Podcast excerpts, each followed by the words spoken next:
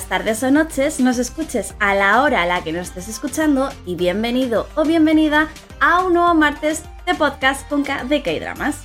En la entrega de hoy, como ya estamos acostumbrados, tanto Laura como yo venimos acompañadas del gran experto del mundo de Dramaland. Johnny, bienvenido un martes más a este nuestro querido podcast. ¿Qué nos tienes preparado? Hola chicas bonitas, pues mira, hoy me gustaría hablar de una de esas series que están de moda actualmente en emisión, pero bueno, es una serie, un K-drama que tan solo va a contar con 12 capítulos, vamos ya por 6. He pensado que era buena idea, ahora que estaba en la mitad, pues hablar de este K-drama para que sirva en modo recomendación por si hay alguien que no lo esté viendo, se anime a verlo y poder seguirlo en emisión. O quien lo esté viendo, pues lo, podrá disfrutar un poco con nosotros. Eh, obviamente, al estar en emisión, va a ser cero spoilers. Siempre intentábamos que sea cero spoilers, pero hoy con más intención si cabe. Así que, si os parece bien, nos vamos al maravilloso mundo de los zombies en una era post-COVID porque esta serie Happiness es una felicidad, como, como dice el drama, felicidad monumental. Bueno, Johnny, realmente te voy a cortar y perdón, no son zombies, son infectados porque no están muertos. Sí, claro, obviamente, pero entendemos que cuando es alguien zombificado o infectado es esa persona que está como un poco zombie. No sé, es que no sé explicarlo de otra manera, pero sí, bueno, infectados. No, pero es verdad. Yo siempre digo que hay que diferenciar. Están los zombies, que están muertos y van lentos, ¿no? Supuestamente. Y luego los infectados, que son los que, vamos, tienen ahí la rabia por mil, como en Train to Busan y etc, etc, ¿verdad? Sí, totalmente. Es, cierto que tenemos la idea del zombie como el ser que ha muerto y por arte de magia, por lo que fuese, revive. Eh, no es el caso de Happiness, pero sí es verdad que tienen comportamientos muy parecidos a los zombies. Eh, el hecho de que vayan detrás de la sangre, de morder, de comer carne humana. De hecho, aquí se explica exclusivamente que una vez prueban la sangre, como que ya se vuelven adictos y por eso antes los primeros síntomas antes de convertirse o infectarse es el hecho de tener mucha mucha sed que llega un momento que no pueden beber más agua y ya pues acuden a la sangre. A mí el concepto zombie, pues es cierto, como dice Laura, que no entraría dentro del zombie zombie tal y como conocemos, es más bien infectado, pero bueno, yo los llamo zombies pues para entendernos un poco de qué va la vaina. Creo que tú, Laura, la estás viendo, eh, Chris en, este caso no. Yo debo decir que esta serie me ha sorprendido mucho porque, bueno, en primer lugar, eh, vamos a hacer así como una pequeña hipnosis, ¿no? Para entrar y vivimos en un mundo actual, pleno 2021, pandemia existe, es una serie que nos mete pues un poco en lo que está sucediendo después de la pandemia, pues tenemos muchas escenas de mascarillas, lavarse las manos, estar un poco alejados de la gente, etcétera, ¿no? Eh, existe, existe en este drama, existe el COVID, lo cual creo que ya es una ventaja bastante interesante, ¿no? Porque es el primer drama desde toda esta pandemia que estamos viviendo que utiliza la enfermedad como punto de la historia, dado que nos explican o nos quieren hacer entender que si ha sido posible una pandemia como el COVID con todo lo sucedido, que no otra cosa puede suceder. Ya estamos como preparados para cualquier cosa, ¿no? Eh, no sé si recordáis en la época que comenzó el, eh, el, COVID y estábamos todos encerrados en casa, hacíamos mucho la coña de ahora llegan los zombies, ahora llegan los zombies. Pues prácticamente Happiness parece ser que ha cogido esa idea y han querido vender de cómo es posible que tras el COVID pueda haber estos infectados. Obviamente no es por una infección por el aire o un virus así generado por un animal. Vamos, esto tiene una sencilla explicación. Hay una pastilla que en teoría debería curar la neumonía.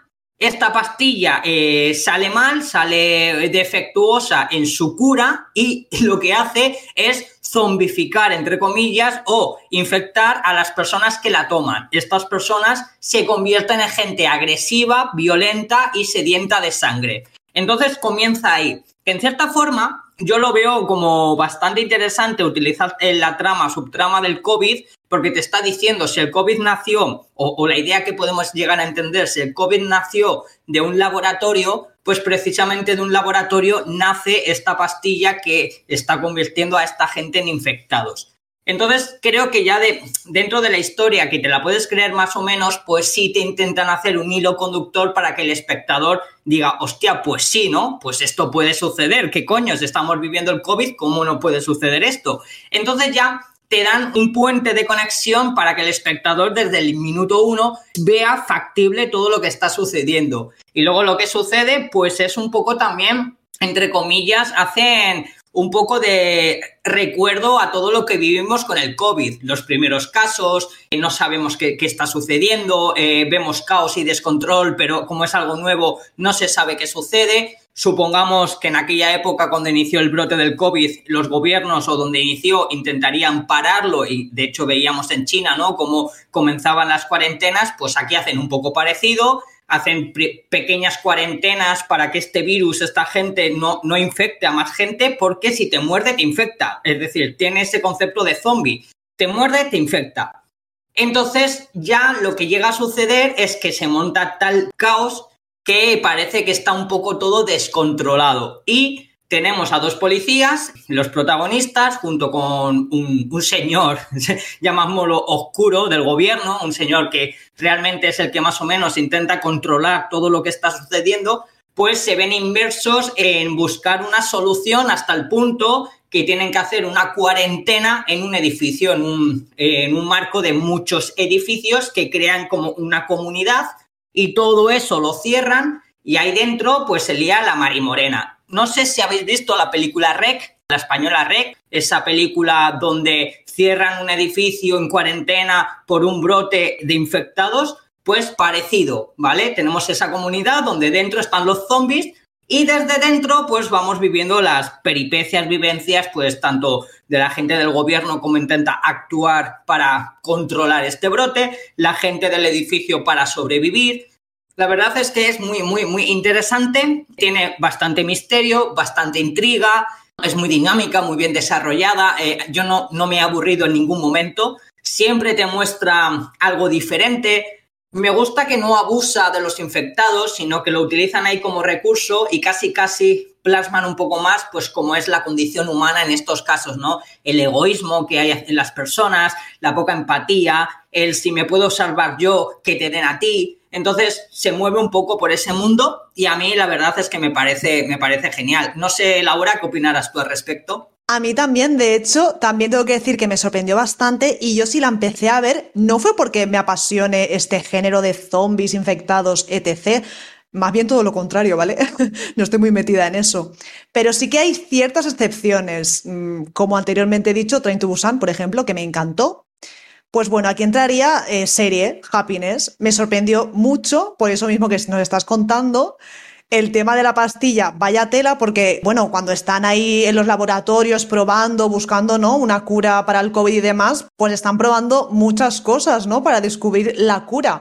Entonces, hay sustancias, ¿no? Digamos, que descartan, o pastillas que descartan, o vacunas que descartan, para luego, pues eso, ¿no? Ir probando y demás, para ver cuál tiene una mayor probabilidad de cura. No sé si lo estoy diciendo bien o me estoy rayando. Sí, sí, lo estás, diciendo, lo estás diciendo bien. Al final lo que buscan es una cura pues, para neumonías, para, para el COVID y demás.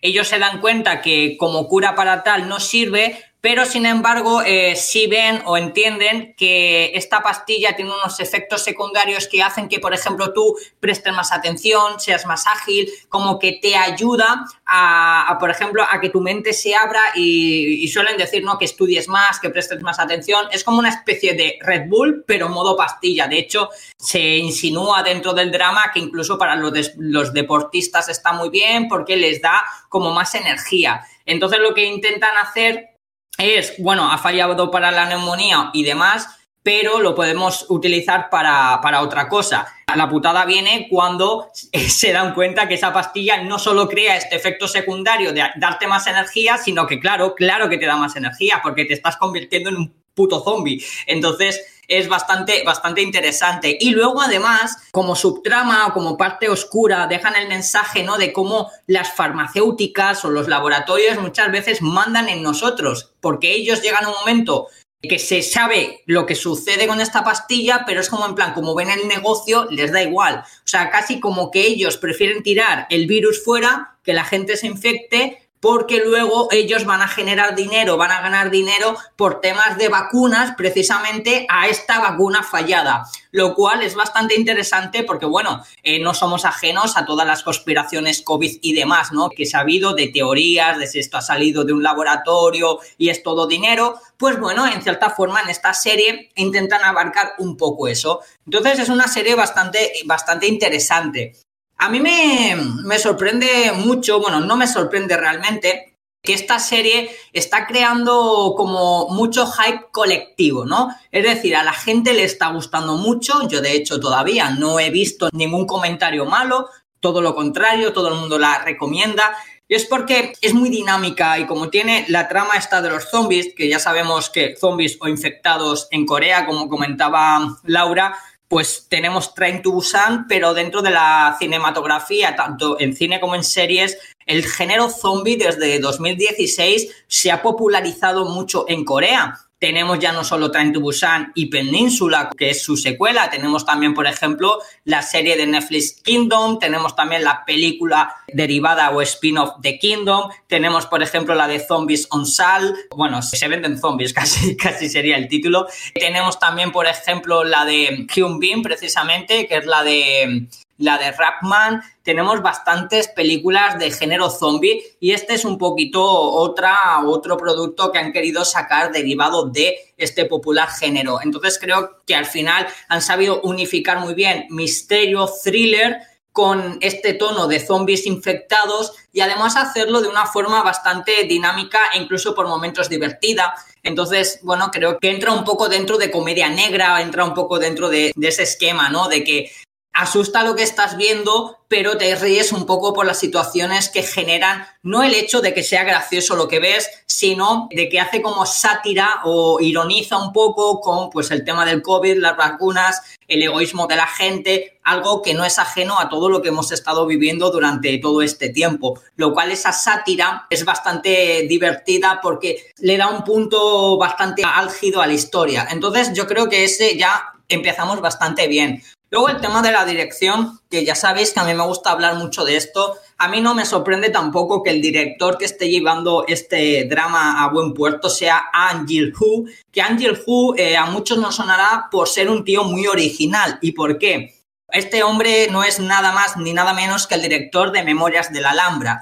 Entonces, un tío que en Memorias de la Alhambra se inventa un tren que va hacia Granada cuando en verdad están en Cataluña porque en Granada no hay tren, esa imaginación que tiene este hombre para haberse inventado eso y haberlo hecho creíble y luego encima utilizar Granada o la Alhambra como escenario de un videojuego de realidad virtual, es decir, se nota que es un tío con mucha, mucha originalidad y con mucha imaginación y fantasía, pues al final ha creado como en, en esta precisa happiness ha creado ¿no? como también esa, esa fantasía creíble. Es una fantasía que tú puedes llegar a entender que puede suceder. Y eso es lo que realmente asusta o lo que realmente creo que engancha al espectador, que no ve muy lejano que esto suceda. O sea, puede suceder. Visto lo visto, puede suceder. Este es un director que a mí me gusta mucho. También, además, hay que destacar que en 2017 nos dio una de las series más fabulosas que existen, como la de Strangers, la de Secret Forest, de nuestra querida John Siwo y Baidona. También la podemos ver en Netflix, al igual que Memorias de la Alhambra. Y son dos series que, bueno, para que entienda un poco, pues el espectador de qué perfil estamos hablando. No, no es menos cierto que también este mismo año 2020 nos ha dado la de Record of Youth, esa serie tan maravillosa que, bueno, ha fascinado a muchos y otros eh, la han criticado mucho. Yo, yo, por ejemplo, la he criticado mucho porque para mí fue la decepción del año, tengo que decirlo. Eso, es, este drama de Park Bo-gum y Park Son-dam. Pues bueno, es un director que ya sabemos más o menos cómo, cómo se mueve o cómo se maneja y además está todo guionizado por Han Sang-won, que Han Sang-won es un director que no es que haya hecho muchas, eh, muchos trabajos, por ejemplo, lo hemos podido ver en el drama Spy o The Good Wife, que son dos dramas que él hizo el guion, pero con el director precisamente trabajaron juntos en Watcher, que Watcher pues fue una serie bastante interesante que si no me equivoco se estrenó en 2019 y aquí aparece mi queridísimo Hanson Q que comentábamos anteriormente con el especial de Doctor Romántico. Entonces, bueno, es, es un buen guionista, es un buen director y luego aquí creo que tiene mucha, mucha fuerza el tema de los personajes. El tema de los personajes, el elenco, es un elenco estelar, es un elenco de caras, muchas caras conocidas caras reconocidas en el mundo de Dramaland que hemos visto un sinfín de veces y luego además también marcaba el, regreso de uno de los grandes idols que era miembro del grupo CEA que precisamente salió del servicio militar y al salir del servicio militar fue este drama el que ha realizado. Entonces, bueno, pues era el regreso de nuestro queridísimo Park Hyun-sik que ya lo conocemos, lo hemos visto en Strong Woman Don Bonson, lo hemos visto en Huawara, lo hemos visto en High Society y, por ejemplo, también formó parte del remake coreano de Switch. Y luego tiene una película muy chula que es Jurorocho, basada en hechos reales sobre el primer juicio en Corea con jurado. Y bueno, es una comedia negra también bastante interesante. O también anteriormente la habíamos visto en What Happened to My Family, que ganó el premio a mejor actor en 2014. Entonces, bueno, es un aliciente, ¿no? Ver a Esther Idol de regreso después de dos años en el servicio militar y le vemos en su regreso, a mí es algo que me parecía bastante chulo y bastante interesante y no menos interesante que anda por ahí como protagonista femenina nuestra queridísima Han Hyo-joo, que yo creo que con esta chica, esta mujer, yo os he dado el coñazo mucho, mucho, mucho, porque es la protagonista femenina de una de, mis películas favoritas como Always, protagonizada por Soji Sap.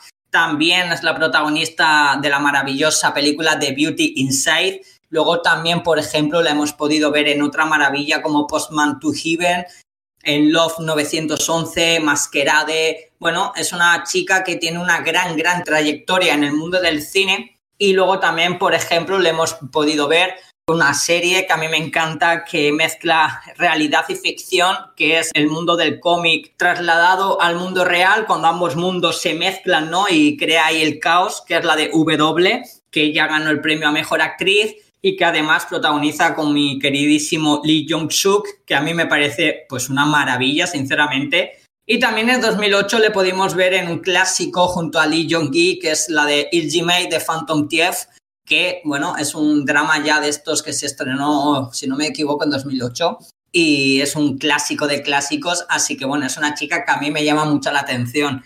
Luego, por ejemplo, otro de los actores, digamos, del trío clave, ¿no? De este trío protagonista es Jo Won-jin, John Won-jin es este hombre del gobierno o no se sabe muy bien si es del gobierno, si va por a su bola o si simplemente se está comiendo el marrón, pero realmente tiene un personaje bastante interesante porque, bueno, controlar toda esta situación requiere de, de una persona con nervios de acero, muy, muy recto y que le da igual llevarse por delante lo que se tenga que llevar por delante. Él tiene sus ideales y los lleva a fondo y si se tiene que llevar a gente inocente incluso de por medio, lo va a hacer con tal de hacer o conseguir lo que él cree que es justo o correcto. Este hombre, por ejemplo, le hemos podido ver en Mr. Sunshine, le hemos podido ver en Chicago Typewriter, le hemos podido ver, por ejemplo, en la, en la serie de Goblin. En Goblin será muy reconocido su papel porque él era el fantasma malvado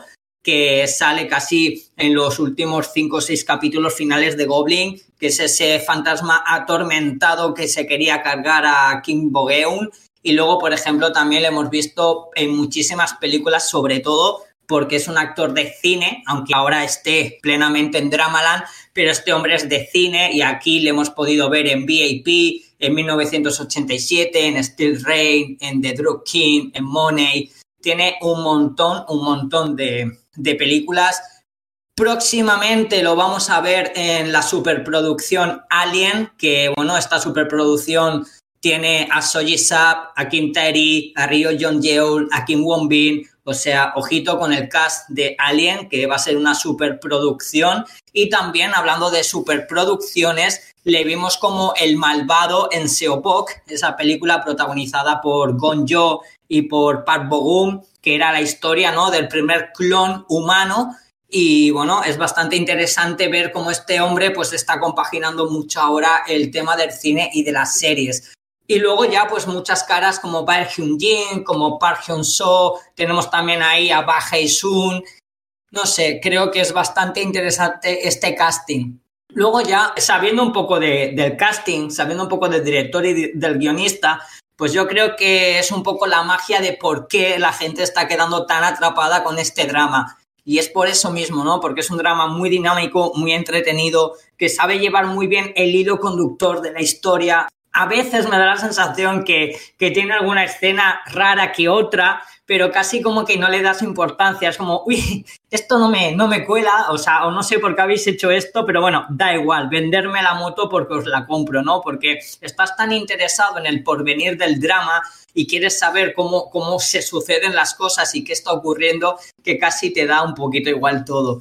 A mí personalmente es una serie que estoy disfrutando mucho. Para mí es una gran sorpresa. Yo ya estoy escuchando mucha gente que comenta que para ellos es lo mejor del año. Así que bueno, creo que tiene todas las credenciales para entender que Happiness pues es uno de los grandes títulos actuales y es uno de los grandes títulos de 2021, uno de tantos que sumamos ya a la lista de este gran año. Y no sé, mi opinión es esa, que es muy buena, es muy chula, me parece muy interesante todo lo que nos cuenta y ya si queréis, pues os dejo con Laura, porque Laura también la está viendo y como siempre ya sabéis, queridos oyentes, que no callo ni bajo el agua, así que se lo voy a dejar a la Laura que hable. Bueno, esta es la pausa para que Johnny beba agua. y estoy viendo, Johnny, que Joe Jin también próximamente va a estar en la serie de Suriname, ¿no? Que ahí también tenemos un pedazo de elenco que parece que va a prometer bastante. Sí, Suriname. Suriname es la gran apuesta de Netflix para este 2022. Bueno, solo mencionar que está, por ejemplo, ahí Park Hae-soo, que es el del juego del calamar. Está Juan Jung-min, que es un grande de los grandes del mundo del cine, por ejemplo, Oda a mi padre. Está Ha Jung-woo, que es otro de los grandes del cine. Por ejemplo, lo hemos podido ver en The Chaser, en The Yellow Sea. Es un elenco estelarísimo, no, lo siguiente, posiblemente uno de los mejores elencos actuales en el mundo de Dramaland. Eh, no me equivoco si digo que tenemos ahí cuatro estrellas monumentales, pero es que luego además su director es John John Bean, que este hombre nos ha dado The Spy Gone North, nos ha dado Nameless Gaster o nos ha dado también The Berlin File como actor, porque el tío es tan perfeccionista que a veces escribe guiones o hace películas y quiere también formar parte de ellas con pequeños homenajes o cameos. Es productor, bueno, es una locura. Sí, sí, Suriname, uno de, de, los títulos más, más, más potentes que pueden llegar el próximo año. Y bueno, está basada en la historia real, ¿vale? De eh, un gran narcotraficante que, bueno, van en su busca y captura. Yo creo que va a ser la, la, potencia de 2022. Pero bueno, es pronto para que yo digas que es así, pero bueno, bajo mi punto de vista, difícil se tiene que dar las cosas para que no sea el bombazo y estemos hablando próximamente de ella. Sí, sí, o sea que las expectativas ya las tenemos altas precisamente por el elenco que tiene. Y una cosa que me he quedado loquísima, que ya decía yo que me sonaba mucho esta chica, pero no la ubicaba, es que, bueno, la protagonista, Han Hyo, como tú bien has dicho antes, también comparte papel principal con nuestro querido Lee Jong-suk en W. Two Worlds, que también es de mis favoritas, que me flipa ese que drama. Entonces, vale, misterio resuelto, ya sé de qué me suena. Sí, sí, es el drama que compagina la ficción del cómico en el mundo real, que es una maravilla. Yo creo que es de los pocos dramas que he visto tres veces. A mí me encanta también, estoy, estoy in love con este drama. Y bueno, eh, nuestra queridísima de Always, la cieguita, que creo que es un papel que todo el mundo recordaremos porque nos rompió el alma, el corazón a trizas con esa película, con nuestro Soy Up. La verdad es que el elenco es muy chulo. A mí me gusta mucho el elenco de, de Happiness. A ver, pero yo tengo que ser sincera, porque antes no me has dejado decirlo. Yo la vi porque era el regreso de Park Hyun-sik, es que adoro a Park Hyun-sik y estaba deseando que saliera de la mili para ver su primer trabajo, a ver qué iba a hacer. Y entonces, claro, en cuanto vi que iba a ser este, leí la sinopsis y bueno, ni fu ni fa, ya os he dicho antes que este género pues un poco me, ¿no? No es que me llame la atención o me entusiasme, Pero sí, o sea, fui directa a verla por él. Sí, a mí lo que me ha resultado mucho la atención de regreso de Park Hyun-sik es que le han llovido críticas por su físico, que es algo que, como en plan, que había salido del servicio militar y había engordado y que lo veía más gordo en comparación a otros trabajos. Y es como tú lo ves en la serie y dices, joder, pues ya pudiese tener yo ese físico, ¿me entiendes? O sea, gordo, ¿dónde está la gordura? Me llamó la atención, ¿no? porque, no sé, da la sensación a veces que le buscamos tres pies al gato, pero bueno, es, es, maravilloso este hombre, es maravilloso. No, por supuesto, a veces se le nota que ha ganado peso, tiene la carita así más redondita, pero eh, no está gordo, o sea, está perfecto. Sí, sí. Pero bueno, ya sabes que aquí todo el mundo tiene que hablar. Y bueno, que eh, hablando precisamente de él, yo siempre digo que por favor la gente vea la de Strong Woman Do Song, porque el papel que hace aquí nuestro chiquillo es maravilloso. Y si no me equivoco, y esto ya es pregunta para vosotros, CEA se, disolvió, ¿verdad? El grupo musical se fue a tomar garete. Sí, en la página de Park Hyun-sik aparece ahí. Sí, prácticamente sí, yo diría que está disuelto. Porque empezó siendo un grupo musical, pero luego han sido actores, si no me equivoco. Sí, por eso me, sonaba, me sonaba a mí, porque de este grupo no solo ha salido aquí nuestro querido Hyun Sik, sino que también Siwan, el actor Siwan, el de Strangers from Hell, y que actualmente está de noticia porque va a estrenar la de Tracer, me llamaba la, atención, ¿no? Digo, joder, pues cuánta gente de CEA actúan, pero luego no ves que hagan nada con CEA. Y me sonaba a mí que posiblemente era porque se habían disuelto. Interesante, interesante.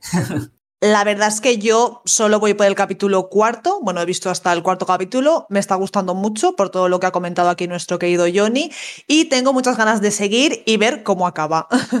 Así que bueno, muy recomendable desde aquí. Totalmente de acuerdo contigo. Si queréis una serie que os haga pasar el rato agradablemente, eh, una historia diferente, novedosa, además si os gustan los bichos, ya sean zombies o infectados, creo que es bastante, bastante guay de ver. Tiene bastante una intriga que se apodera del espectador y además una historia que genera mucho interés.